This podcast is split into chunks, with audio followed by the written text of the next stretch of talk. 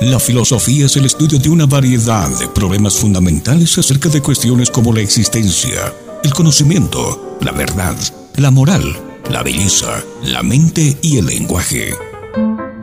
Radio Willimani, Red Patria Nueva, presenta Radio Filosofía. Ni por ser joven demore uno en empezar a filosofar, ni por empezar a ser viejo se canse de seguir filosofando, pues nadie es prematuro ni es retrasado en lo que concierne a la salud del alma. A continuación te invito a que te pongas cómodo, que aquí comenzamos a filosofar en Radio Filosofía. Porque estamos condenados a filosofar. Bienvenidos.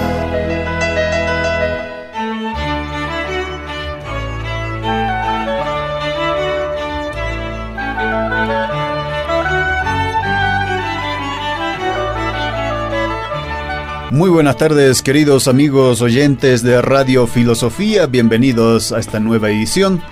Y como siempre, todas las semanas lo que tratamos es de reflexionar eh, tomando algún concepto filosófico, tomando alguna doctrina de algún filósofo y conectarlos con la realidad. Y el objetivo es, sencillo, de que la filosofía no está alejada de nuestra cotidianidad. Muy buenas noches, eh, Boris, ¿cómo has estado? Buenas noches, Henry. Buenas noches, estimadas, estimados oyentes, amigos de Radio Filosofía, donde queremos filosofar con ustedes desde lo cotidiano. Hoy hablaremos de un clásico de la filosofía. Un filósofo que seguramente han escuchado eh, hablar de él, ya sea en la calle, pero sobre todo en la escuela, ¿no? Así es, hablar en las, en las escuelas, en los colegios, y es alguien que está presente todo el tiempo en nuestra, en nuestra cotidianidad, y veremos cómo esta figura, esta personalidad, este filósofo, está presente en em, preguntas que uno no se imaginaría. Preguntas como, por ejemplo, em, por ejemplo, ¿qué es esta vida que vivimos, este mundo en el que nos encontramos? Si esta vida este, eh, tiene un enigma o no tiene un enigma, si hay un misterio que descubrir o no hay ningún misterio. Ya lo presentaremos a su debido tiempo, Henry, pero quisiéramos saber entonces si el mundo, si la vida que, que vivimos es algo que hay que descifrar, es un misterio, un enigma, o más bien em, es algo que no podemos jamás conocer. Ese es lo, el, el, intento de esta, de esta conversación, Henry. así es. Eh, ¿Cómo, si es que se puede descubrir, cómo se puede descubrir? Es decir, eh, mediante la razón, mediante creencias eh, previamente ya concibidas o cómo. La pregunta, como siempre lo hacemos en el programa, a la gente es, ¿se puede conocer el mundo racionalmente o cómo se puede conocer? Y estas son las respuestas que encontramos.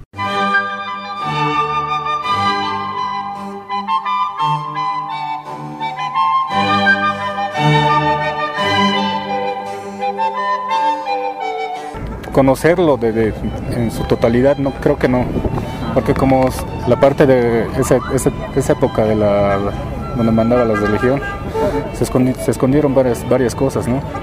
Y la ciencia ayudó a descubrir muchas cosas, pero al mismo tiempo también escondió muchas cosas, ¿no ve? Y yo creo que nadie puede llegar a conocer todo. Hay muchas cosas que no sabemos. Pero, eh, el mundo es muy superfluo en el que vivimos. El mundo a través de la ciencia, ¿no? Sí, yo creo que sí. Depende de las fuentes, ¿no? Porque no te olvides que para indagar vos lo que tienes que hacer es recurrir a ciertas fuentes de información para acercarte a la ciencia. Por eso te digo, depende de la fuente. Yo creo que el mundo no... Eh, hay un sistema que, bajo un régimen de sistema es lo que vivimos. Yo creo que eso es lo que el mundo, como el mundo se conoce, ¿no? Yo creo que sería reemplazable, pero de aquí a décadas, no creo en años, sino en demasiado tiempo. Según el sistema, si cambia la forma de trabajo incluso, y muchos aspectos más, claro. La ciencia nos ha ayudado demasiado en, y la tecnología igual a crecer como ser humanos, nos ha apoyado en estudio, en la forma de comunicarnos. Mm, se puede, se puede descubrir, se puede buscando, muchos que no le damos importancia, no le damos importancia.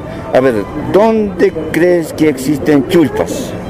En mi pueblo, de mí, mi pueblo.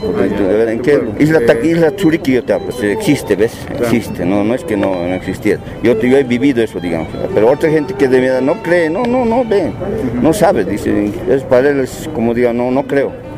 En cambio, yo ya he vivido, ya sé.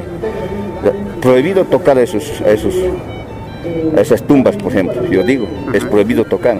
¿Qué es lo que pasa? Yo nomás también sé. Solo Dios puede conocer. Por ejemplo, yo soy cristiano y pues estoy leyendo la Biblia y pues hay cosas explicables, explicables ¿no? que, que sobre el mundo y la naturaleza. Y yo creo eso, que solamente Dios lo puede conocer a fondo. Podría en algún momento el hombre puede conocer eh, lo que conoce Dios. Un tanto, yo creo que sí, porque hay tantos locos que están yendo más allá, ¿no? pues yo creo que algún día sí se va a conocer. Pero sería desafiar también a, Dios. Por eso digo locos, ¿no? Porque están desafiando a Dios y sí, eso sería, están desafiando a Dios. Ahora, si desafiamos a Dios no está bien, ¿no? no, yo creo que estamos bien como vivimos, ¿no? Y todas las cosas que tienen que pasar, pues tienen que ocurrir como está escrita en la Biblia.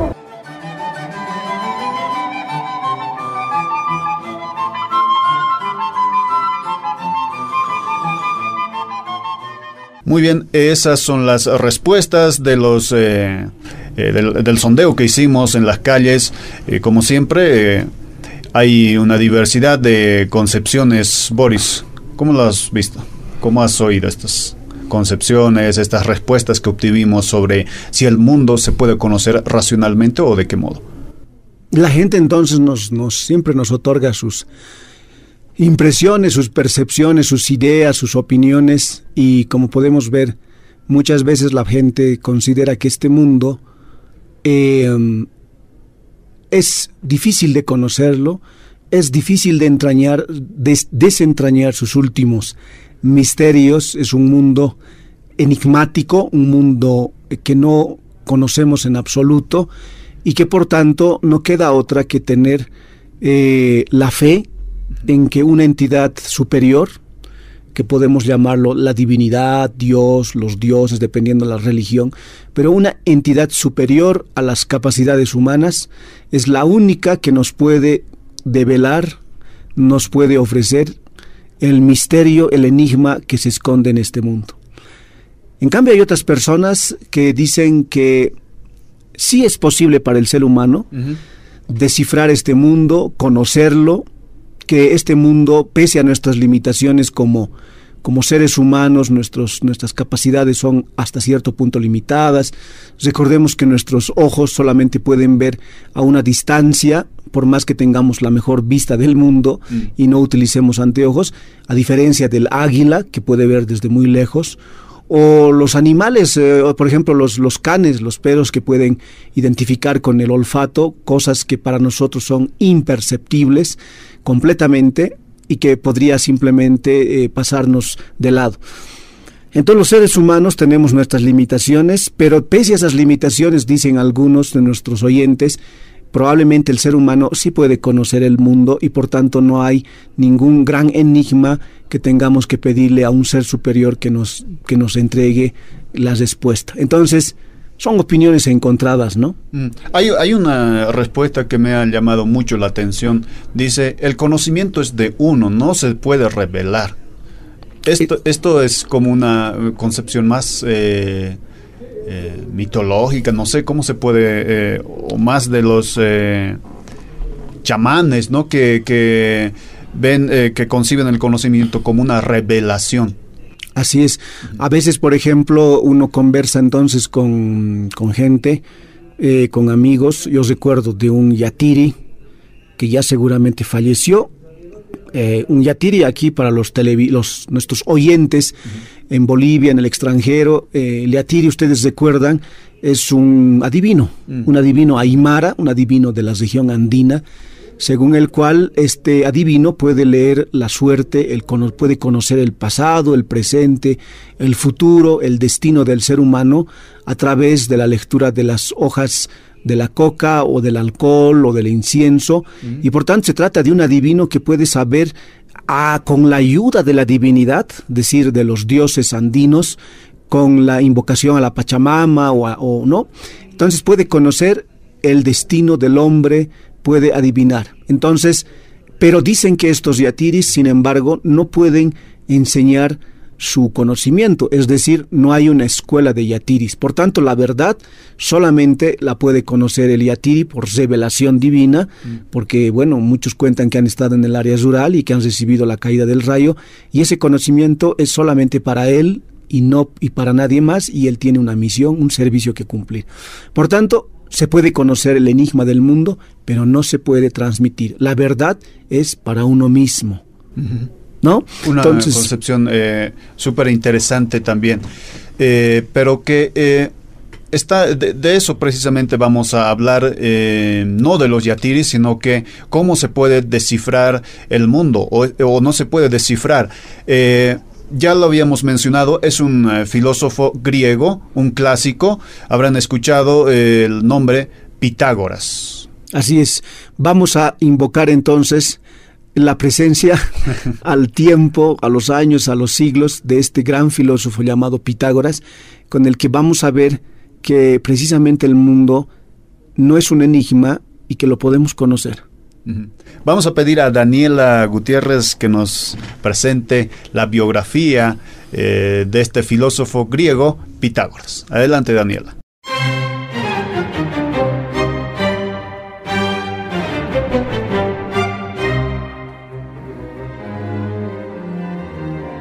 Pitágoras nació en el Asia Menor, la isla de Samos, por los años 570 antes de la era cristiana se dice que su padre fue un mercader y que Pitágoras lo acompañó a muchos de sus viajes. Su madre era originaria de Samos. Además, fue instruido. Aprendió a escribir poesía y tocar la lira. Luego de haber oído las lecciones de Tales de Mileto y probablemente las de Ferecides y Anaximandro, viajó por Egipto, Persia y hasta por la India y China, habiendo estudiado el pensamiento y las ciencias de estas civilizaciones y pueblos. Además, se inició en sus misterios religiosos. No pudo fundar su escuela en su patria, que fue tiranizada por Polícrates, entonces se estableció en Crotona. Sin embargo, tanto la vida de Pitágoras como las doctrinas pitagóricas están cubiertas de un espeso velo legendario. Se llega hasta dudar de que Pitágoras haya existido, más aún que éste no escribió nada. Diógenes Laercio y Porfirio escribieron biografías sobre Pitágoras. Además, Jámbico escribió sobre la vida pitagórica, estas son las únicas fuentes disponibles sobre él, y surgieron en una época donde no se tenía clara la figura de Pitágoras.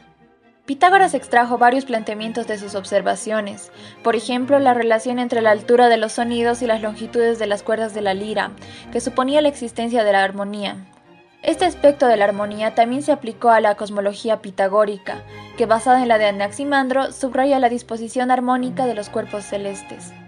También abordó diversos campos del saber, entre los que se encuentran las matemáticas, la astrología, la filosofía, la retórica, la política, la adivinación, la medicina y la religión.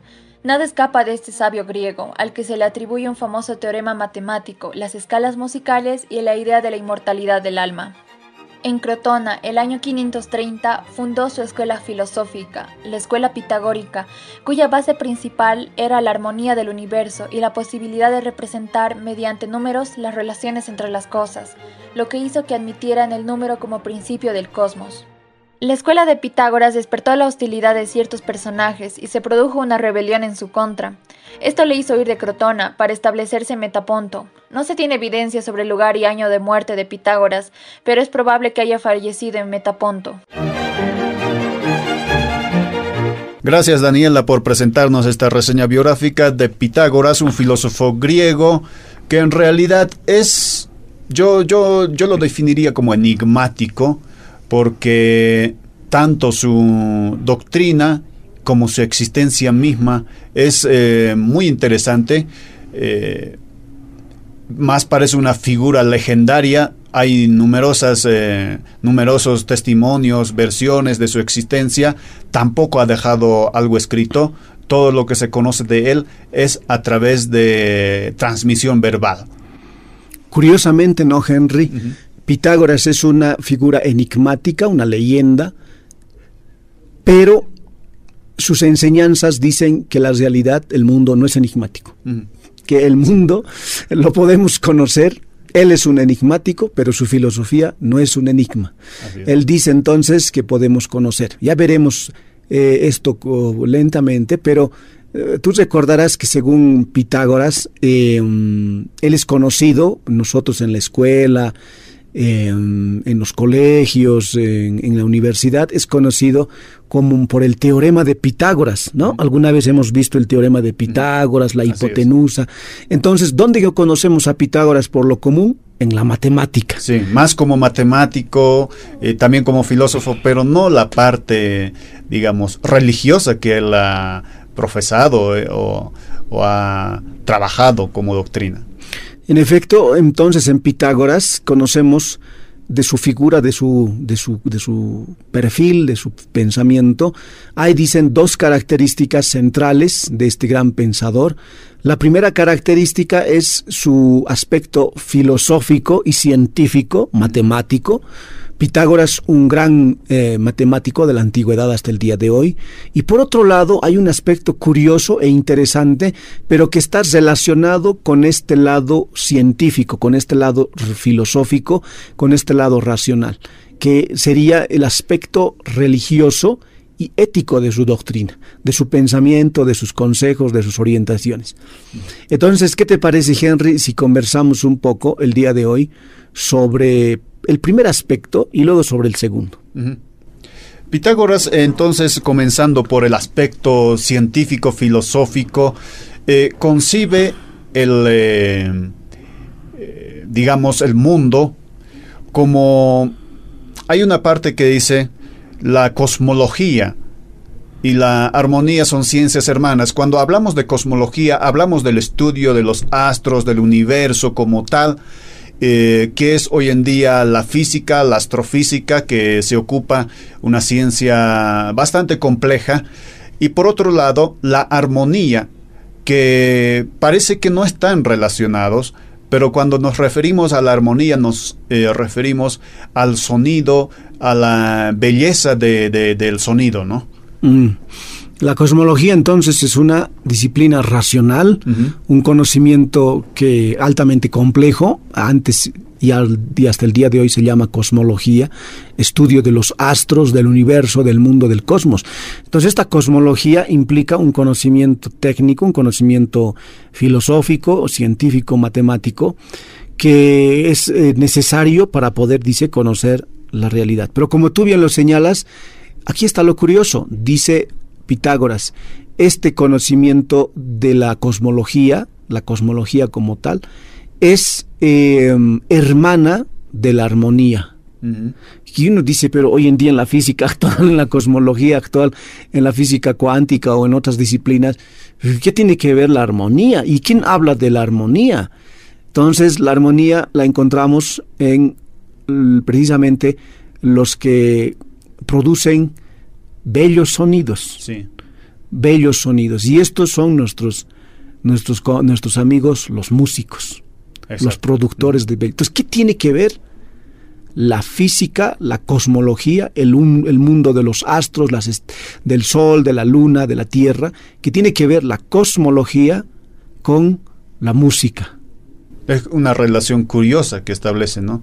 Al menos desde, desde eh, nuestro punto de vista, digamos, en este tiempo donde domina el pensamiento científico, el arte está separado, eh, o bueno, se concibe así, eh, de la ciencia.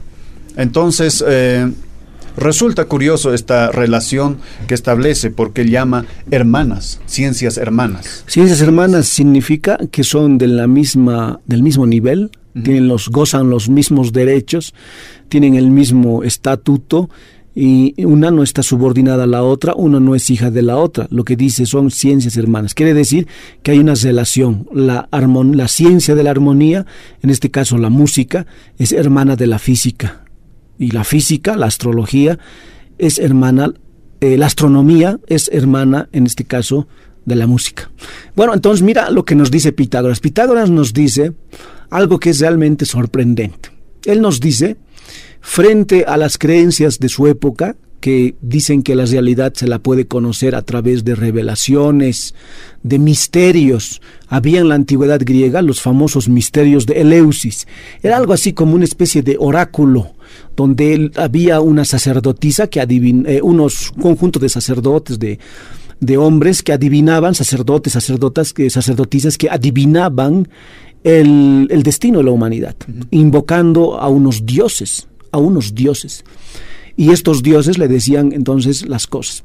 Y, y lo que dice Pitágoras es que, el, eh, que la realidad eh, la podemos conocer pero no por revelación divina, mm. no por los misterios que hay que desentrañar, la mística y demás de los sacerdotes, sino que el universo, el mundo que conocemos, eh, la vida del ser humano, de los animales, de las plantas, es decir, toda la realidad, podemos conocer, dice, a través de nuestra inteligencia, de nuestra razón.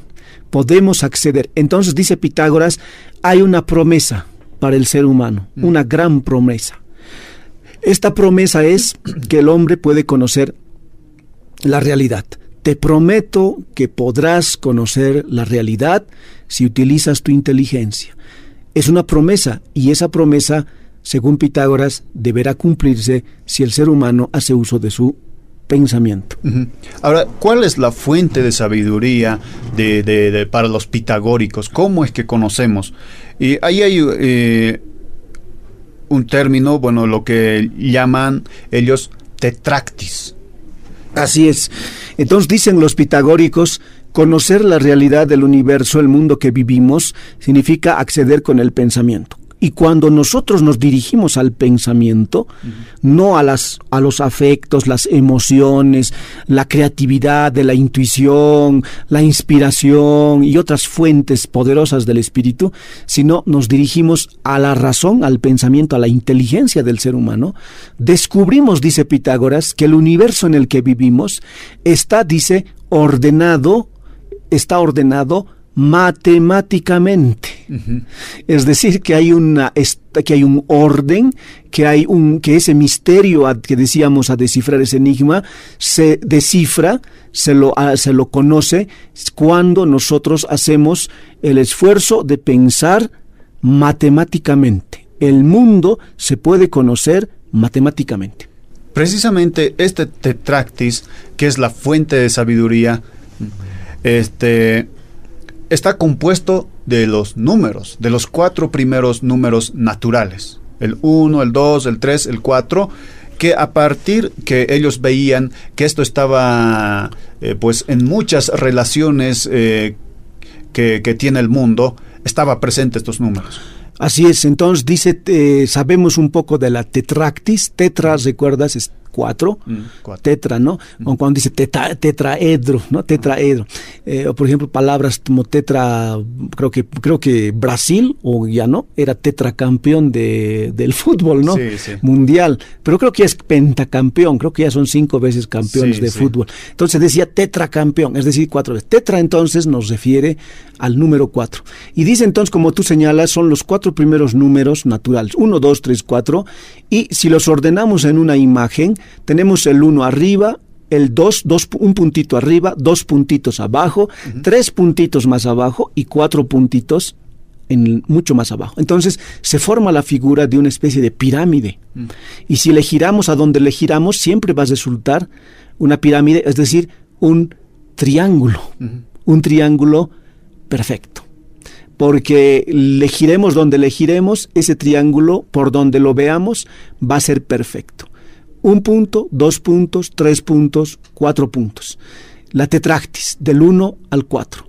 Y la sumatoria de esta tetractis, del 1 al 4, da como resultado el 10. 1 mm. más 2, 3. 3 más 3, porque es 1, 2, 3, 4. Entonces 1 más 2, 3, 3 más 3, 6. Y a esos 6 hay que sumarle el último número 4, igual 10. Por tanto, el 10, dicen, eh, es el número perfecto. Bueno, ellos tenían unas teorías muy interesantes sobre la matemática, el número y cómo esto permite explicar la realidad.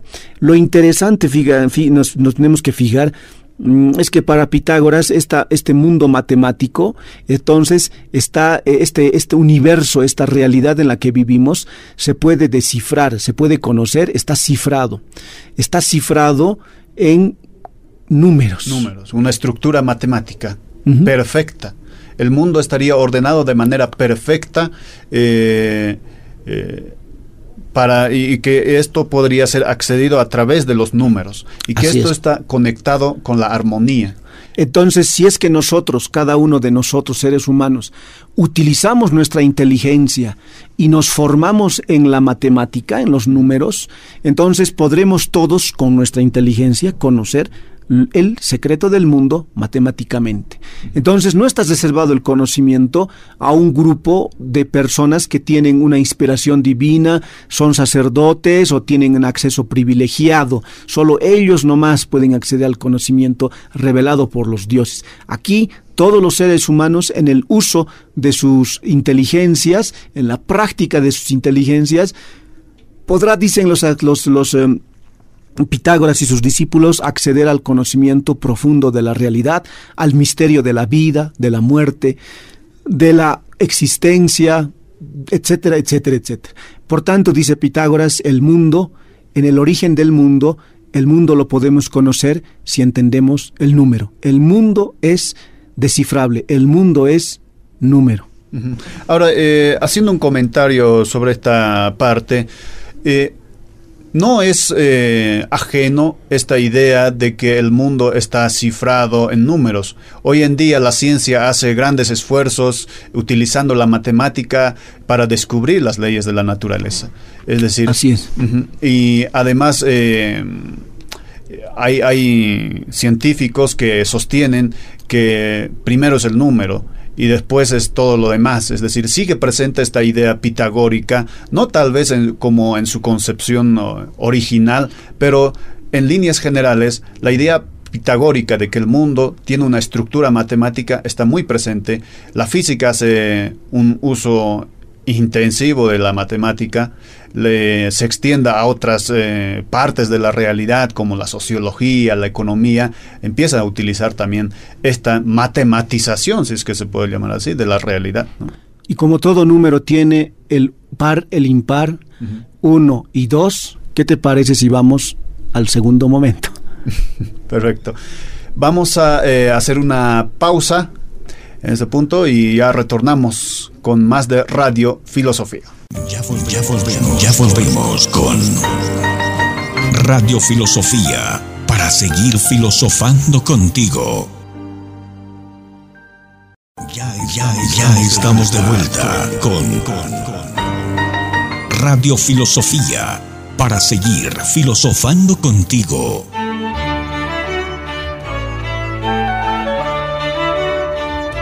Gracias por continuar con Radio Filosofía. Hoy estamos hablando de Pitágoras, eh, de la doctrina que él ha enseñado, ha predicado. Predicado decimos porque este eh, filósofo ha formado a un grupo selecto de hombres que tenía su doctrina un aspecto religioso ético y científico filosófico. Ya en la primera parte hablamos del aspecto científico-filosófico, Boris, en donde eh, Pitágoras habla de que el universo puede ser concibido racionalmente a través del número. Así es, entonces hay una promesa, la promesa de que el ser humano puede conocer este mundo con su inteligencia. La promesa es la siguiente, te prometo que con tu razón, con tu pensamiento, tu inteligencia, si la utilizas bien y, si dejas que te ayude la matemática, podrás descifrar el enigma de este mundo, podrás conocer el sentido de la vida, de la muerte, del destino, del sufrimiento, del dolor, de las penas y las alegrías, si dejas que tu inteligencia se ponga a conocer este universo. Entonces la promesa de que el universo es se puede conocer con el pensamiento es la primera de Pitágoras. Pero junto a, esta, a este aspecto científico-filosófico, Henry, eh, entra entonces algo muy curioso en el pitagorismo, porque él es el, dijimos, el gran matemático, el, funda, el, famoso del, del teorema de Pitágoras, de la, de, no, del, del, triángulo perfecto, de la hipotenusa y bueno, temas de matemática. Pero al mismo tiempo, Pitágoras introduce por primera vez en el pensamiento una idea realmente que está en las religiones, en, antes de Pitágoras, en las religiones, por ejemplo, de Egipto, en las religiones eh, más antiguas que el propio, que el propio cristianismo. Está esta idea, pero en el hinduismo. En, el hinduismo, correcto, en el hinduismo parece que de por ahí llega esta idea, una idea que va a cambiar para siempre, al igual que la promesa de conocimiento racional, va a haber otra promesa una convicción que va a cambiar para siempre y hasta el día de hoy tú escuchas hablar esto a la gente, ves en la calle grupos organizados, gente que habla de esto todo el tiempo. Pitágoras nos dice, hay algo en el ser humano muy íntimo, muy profundo, en lo íntimo de su ser, en lo más recóndito, que no muere, que no cambia, pese a que el ser humano envejece, se enferma y su cuerpo se extingue, desaparece, es decir, el cuerpo del ser humano muere. Pero hay algo en lo íntimo de su ser que no muere. Mm. A ver, este, esta idea que es muy inquietante y que ha sido enormemente influyente y que en nuestros días eh, sigue hablándose o sigue, eh, se sigue hablando, es la idea del alma. Una idea que, eh, bueno, él lo expresó, eh, fue el primero en expresar el mérito de eh, Pitágoras, es haber expresado esta idea de, de, la transmigración, de esta parte que no muere en el hombre, ese, como podemos llamarlo, espíritu, pero él lo expresó por primera vez en términos del alma. En términos teóricos, en términos racionales. Entonces aquí viene el aspecto religioso de su, de su pensamiento, de sus ideas, de este gran matemático, de este filósofo, de este pensador racional. Entonces nos dice Pitágoras, hay algo en lo íntimo de tu ser que no cambia, algo íntimo que no cambia en el sentido de que no muere, no se, no se destruye, no deja de existir. Hay una promesa, una segunda promesa. Te prometo que existirás eternamente. Te prometo que existirás eternamente y por tanto tu alma es inmortal. Esta es la segunda promesa y aquí encontramos eh, nuevamente eh, el aspecto religioso de su pensamiento junto al teórico, al filosófico, al racional, porque mm, es difícil saber ¿no? si uno después de la muerte sigue existiendo como alma o como espíritu o si no. Pero Pitágoras dice, el hombre tiene su alma, su alma permanece, no muere. Pero hay un problema, dice Pitágoras. Hay un serio, serio problema. El problema es que nuestra alma, el alma de, el alma de cada, nuestra alma, el alma de cada uno de nosotros, individual, de cada uno, dice que ha tenido vidas pasadas. Porque ha cometido actos dañinos, actos incorrectos. En el lenguaje cristiano, los cristianos se van a apropiar de esta idea. Cuando aparezca la religión cristiana, la mezcla de, de la religión hebrea y la religión griega, va a aparecer esta nueva idea, tomada de los griegos, de los pitagóricos. La idea en cristiano se dice a pecado, ¿no? Pero en esta época no se habla de pecado, se hablan de los errores, de los males, de los daños. Hoy en día diríamos pecados, porque hay un Dios que condena los pecados. En Pitágoras no hay ningún Dios que está condenando, no, no hay. Que esté observando los actos del... Eh, que esté observando, castigando, no hay. Por eso no podemos hablar de pecados que Dios perdona o castiga, sino estamos hablando de errores, de fallas, de daños, de, ¿no? pero en el cual no hay un Señor, no hay un Dios que castiga.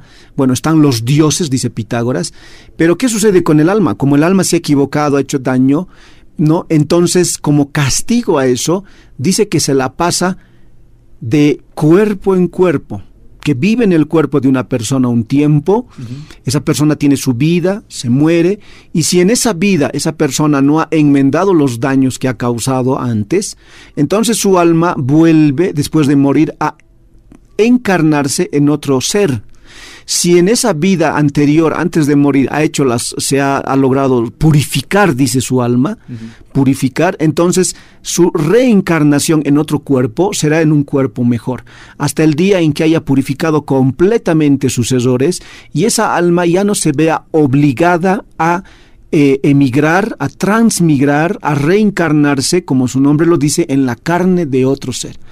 Pero si esa alma no ha hecho un proceso de purificación en esta vida, en la próxima vida va otra vez a migrar, a transformarse, a encarnarse, reencarnarse en el cuerpo, en la carne de un ser inclusive inferior al ser humano.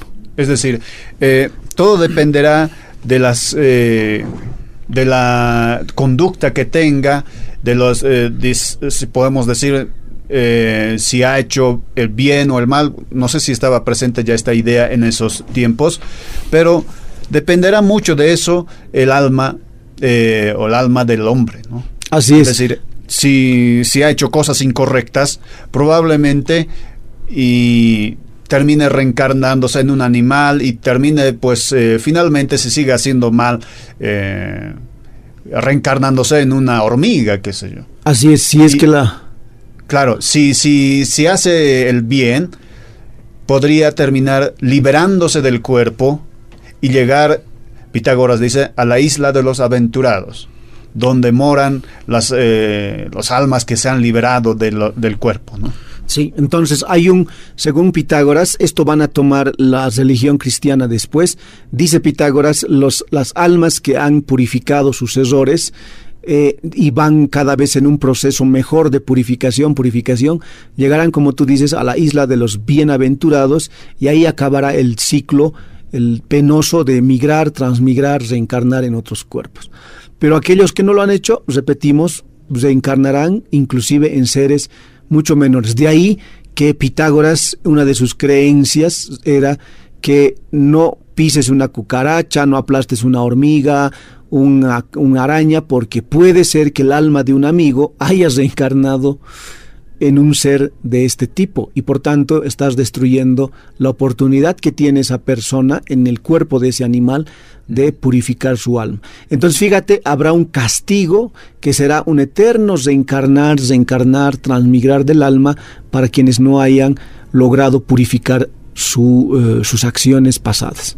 Qué curioso, ¿no? Que un científico, matemático, eh, que concibe el mundo de una manera racional, plantee este, este aspecto religioso.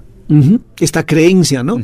Esta segunda promesa de que tu alma, tu vida, nosotros diríamos tu identidad, tu yo, tu yo es eterno, tu yo, eso que eres tú, no deja de existir después de la muerte, existirá siempre, siempre habrá yo, yo, yo, yo, yo después de la muerte. Esta idea bastante fuerte hasta el día de hoy sigue presente, observamos religiones, em, grupos, ¿no? gente que practica esta, que cree en esto y algunas religiones como en el, eh, por ejemplo, en el hinduismo y otras, se cree en la inmortalidad del alma, en el cristianismo también, y se hacen una serie de procesos de purificación para llegar aquí. De ahí que, por ejemplo, es bien interesante que los pitagóricos, sabemos, eh, parece que eran en gran medida vegetarianos. Vegetarianos, ¿por qué?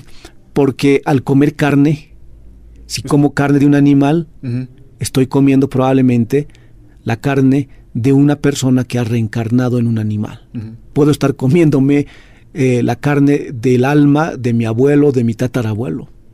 Claro, sí, sí. Entonces, fíjate, mejor alimentarse dejando, abandonando la carne, dice, el consumo de carne, entonces, y más bien dedicarnos a alimentarnos de otra manera. Entonces, esta idea que hoy encontramos en sectas, ¿no? En sectas religiosas, vegetarianas y demás, no es algo reciente, está mucho antes de Pitágoras, 2400 años, 24 siglos, hace mucho tiempo atrás, antes de, nuestra época, y con Pitágoras en la religión de la India, inclusive mucho más antes que Pitágoras, pero Pitágoras es el primero que trae en Occidente esta idea en Europa, en Grecia, esta idea traída de la India, hacia, probablemente de la India, a través de la India, hacia la filosofía y la une con el pensamiento científico.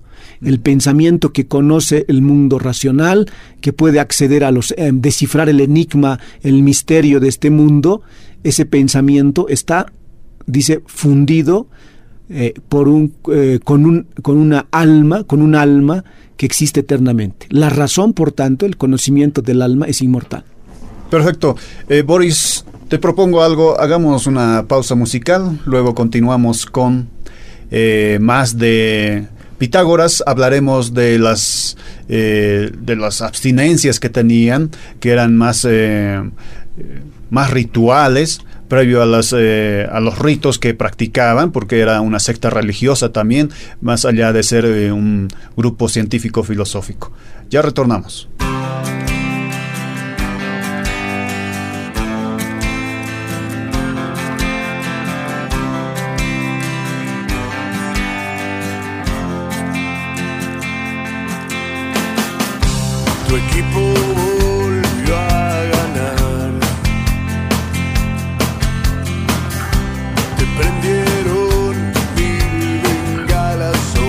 Muy bien, ahí en la pausa musical que es necesario a veces eh, eh, en la vida.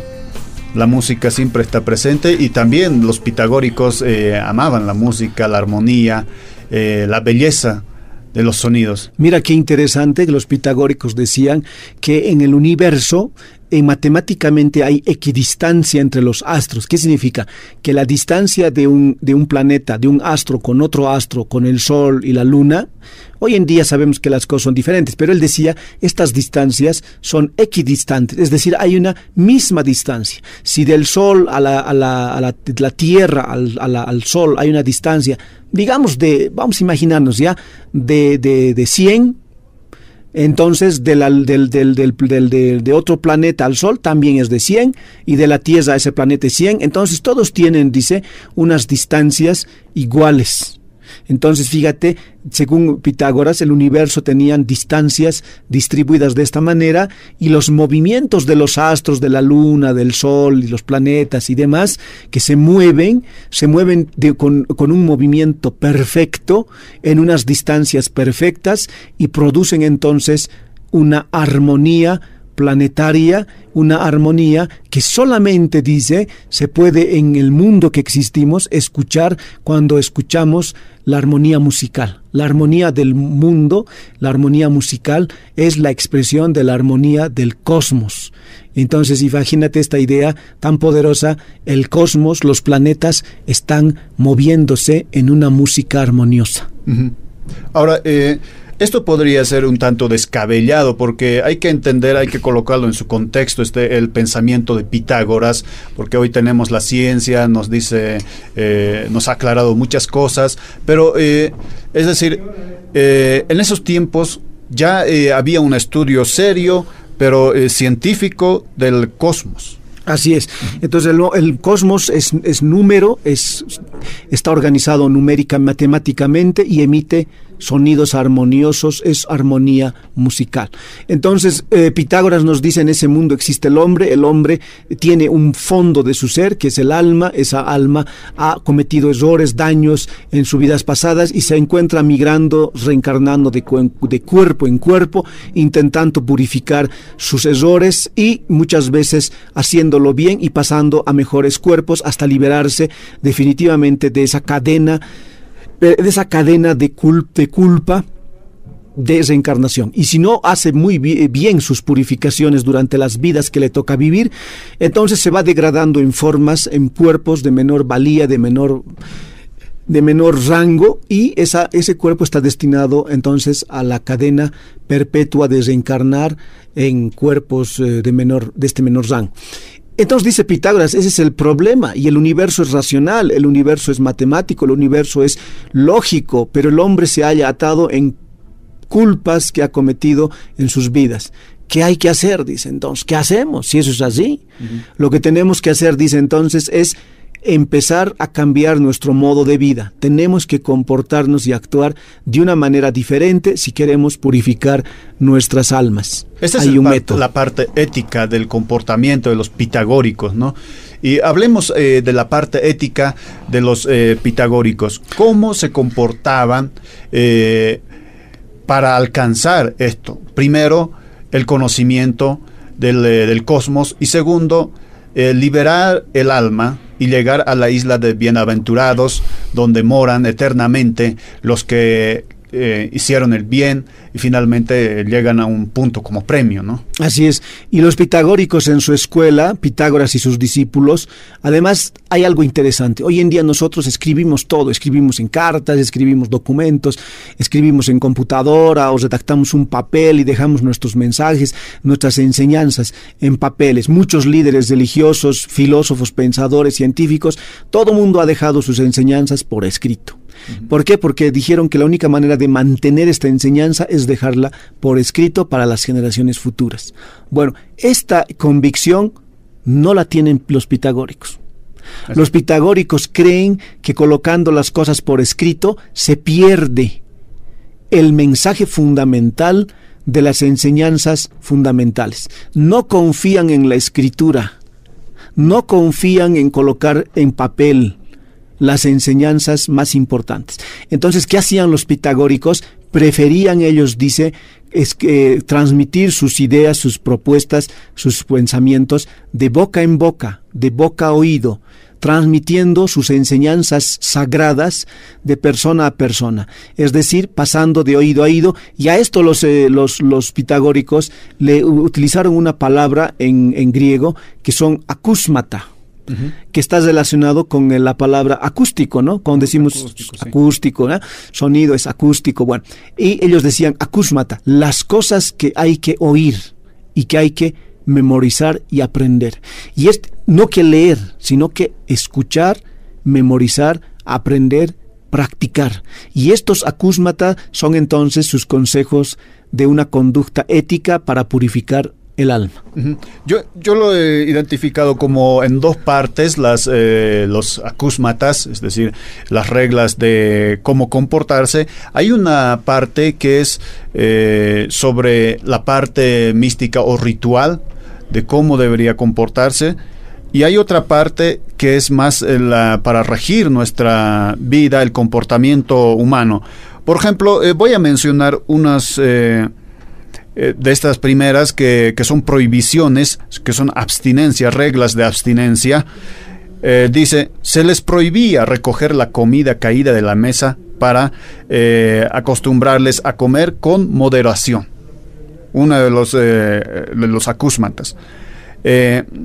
no pruebes lo que cae dentro de la mesa. Por ejemplo, eh, si, la comida cae no podrías volver a comer. Por ejemplo, otro, otro, otra prohibición curiosa es no partir el pan en dos. Son algunas de las reglas de los eh, pitagóricos que, que, les permitía vivir eh, de manera armoniosa, alcanzar este, este fin último que perseguían es liberar el alma de las transmigraciones, pero también conocer el cosmos a través de la razón. Sí. Ahora, muchas de estas, de estas enseñanzas, algunas, bueno, algunas de ellas, no muchas, son un, misterio para nosotros porque no sabemos exactamente cuál era su significado. ¿Por qué no partir el pan en dos? ¿Cuál es el problema, no? Bueno, de la carne podemos entender, porque ellos creían que el alma reencarna y al comer carne estamos comiendo a un ser eh, que ha vivido una vida anterior. Pero en el caso del pan y otras cosas, no sabemos muy bien. Algunos son como eh, supersticiones y algo así. Pero hay un conjunto de creencias, de, los enseña, de las enseñanzas que hay que escuchar, oír, aprender y practicar, de los acúsmatas, que sí podemos entender eh, su significado y que son un poco más claros, ¿no? Así es. Eh, eh, vamos a pasar a la parte de prohibiciones de comportamiento, digamos, que rigen la vida de uno, no, no tanto místicas, sino que más prácticas. Otras prohibiciones, eh, por ejemplo, no pases nunca por encima de una balanza. ¿Qué quería decir esto? Es decir, no seas codicioso. También no eh, remuevas el fuego con una espada. Lo que quería decir, no, no critiques con duras palabras o no ataques con duras palabras a un hombre que está enojado. Era uno de los, eh, eh, de los acúsmatas. A ver, otro, eh, no transgredas las leyes, porque son las coronas de las ciudades, podemos decir hoy día las coronas de los, de los países, ¿no? Mm, mm. O también no comas el corazón, es decir, con esto querían decir los pitagóricas, no te maltrates a ti mismo con dolor, o también eh, otro acúsmata, no, eh, no te sientes sobre una ración de trigo. No, eh, no vivas en ociosidad, trabaja. Y hay otro que, que encuentro es, cuando viajes, no te vuelvas atrás. Es decir, cuando te mueras, no te aferres a la vida, que son consejos prácticos. Esos consejos, sí. Y de hecho hoy en día estos algunos eh, siguen vigentes, ¿no? Mm, estos consejos prácticos que ya tienen más significado, que son como, como frases que hay que interpretar, son códigos que hay que interpretar, tienen un poco más de sentido que otros eh, que Pitágoras y los pitagóricos señalan. Pero digamos que no tenemos todos esos consejos, pero algunos de ellos apuntan siempre a mantener una vida equilibrada, una vida eh, libre de daño, una, vida dirigida a la purificación, al cultivo de la inteligencia, al cultivo de la, del, de la paz del conocimiento y entonces llevar a cabo una conducta conforme a, estos, eh, a estas ideas, a estas propuestas que son racionales.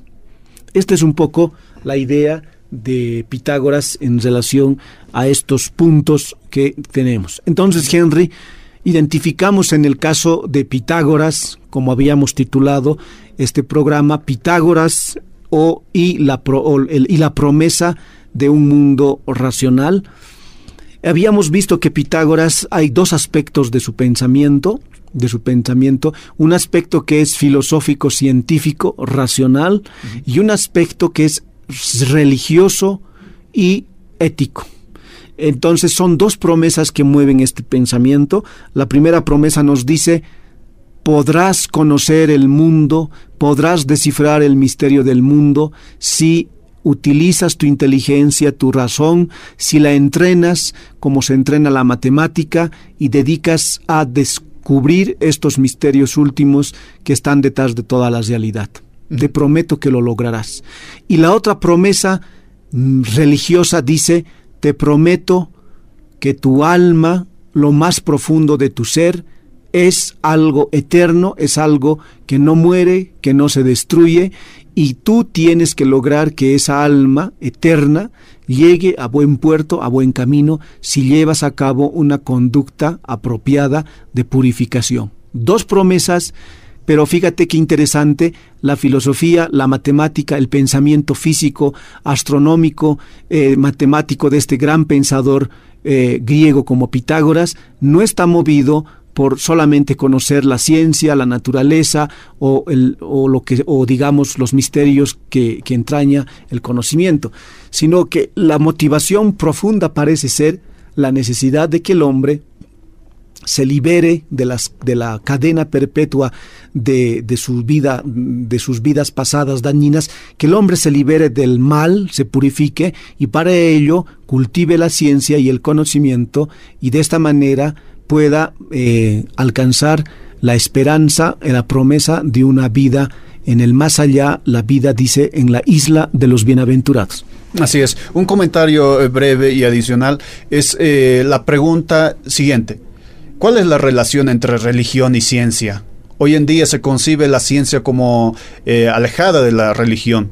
Los pitagóricos practicaron las dos cosas al mismo tiempo. ¿Cuál es la relación entre religión y filosofía? Un tema que ha ocupado a la filosofía escolástica intensamente. En el caso de Pitágoras, la religión que él profesa es una religión, qué interesante, racionalista. Hay elementos un poco curiosos como la fe en la inmortalidad del alma, pero es una religión en la que el creyente, el pitagórico, está convencido de que la realidad se puede conocer a través de la razón, la inteligencia, y que ese es el tipo de religiosidad que hay que practicar llevando a cabo una conducta ética y una purificación, y no al revés, es decir, una una, eh, una filosofía que está sujeta a las creencias irracionales de una u, otra religión. Aquí son creencias racionales. Muy bien, eh, gracias Boris, gracias también le decimos a nuestros eh, oyentes por sintonizarnos en Radio Filosofía. Estaremos de retorno la próxima semana. Nos vemos o nos reencontramos el sábado. Hasta el sábado. Hasta el sábado. Buenas noches. La filosofía es el estudio de una variedad de problemas fundamentales acerca de cuestiones como la existencia, el conocimiento, la verdad, la moral, la belleza, la mente y el lenguaje. Radio Willimani, Red Patria Nueva, presentó Radio Filosofía. Ni por ser joven demore uno en empezar a filosofar, ni por empezar a ser viejo se canse de seguir filosofando, pues nadie es prematuro ni es retrasado en lo que concierne a la salud del alma. Dentro de siete días seguiremos filosofando en Radio Filosofía. Porque estamos condenados a filosofar. Hasta la próxima.